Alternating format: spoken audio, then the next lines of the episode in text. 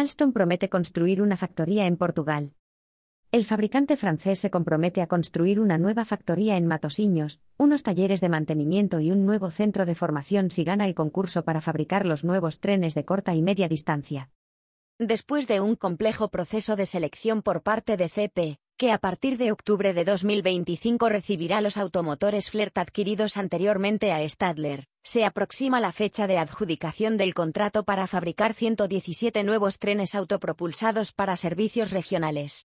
Este concurso, licitado en 2021 por 819 millones de euros, se encuentra en su última fase en la que Alstom, CAF y Stadler pugnan por hacerse con el contrato más jugoso de la historia reciente de Portugal.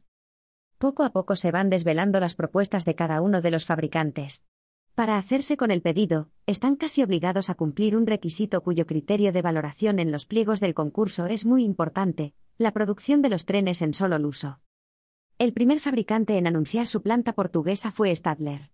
Los suizos han suscrito recientemente un acuerdo con el fabricante local de autobuses Salvador Caetano que, en función del resultado del concurso, prevé la construcción de una unidad industrial en Ovar, en la periferia de Oporto.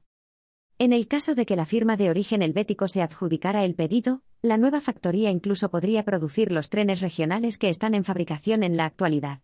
Según responsables de las dos compañías, esta aventura conjunta podría ser muy beneficiosa para ambas.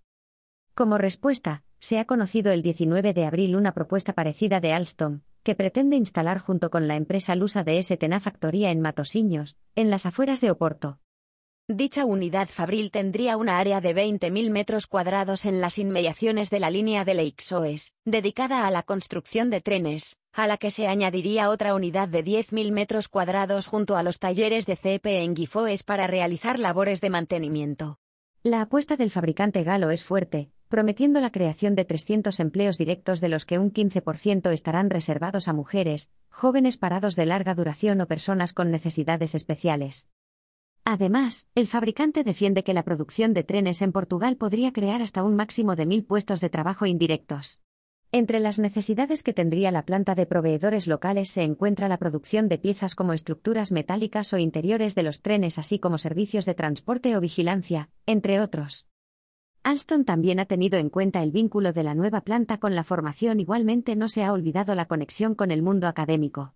Junto con la Universidad de Oporto, Alstom promete crear un centro educativo para formar a más de 1.500 estudiantes de formación profesional y a 200 estudiantes de máster. Este centro complementaría al Centro de Ingeniera e Innovación en la ciudad de Maya, cerca de Matosiños, inaugurado en 2022.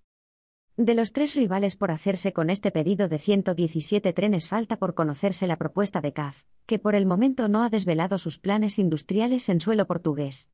Falta poco para que se anuncie la adjudicación, prevista para el primer semestre de este año, y tras este concurso, previsiblemente, se licitará el de la adquisición de trenes de alta velocidad.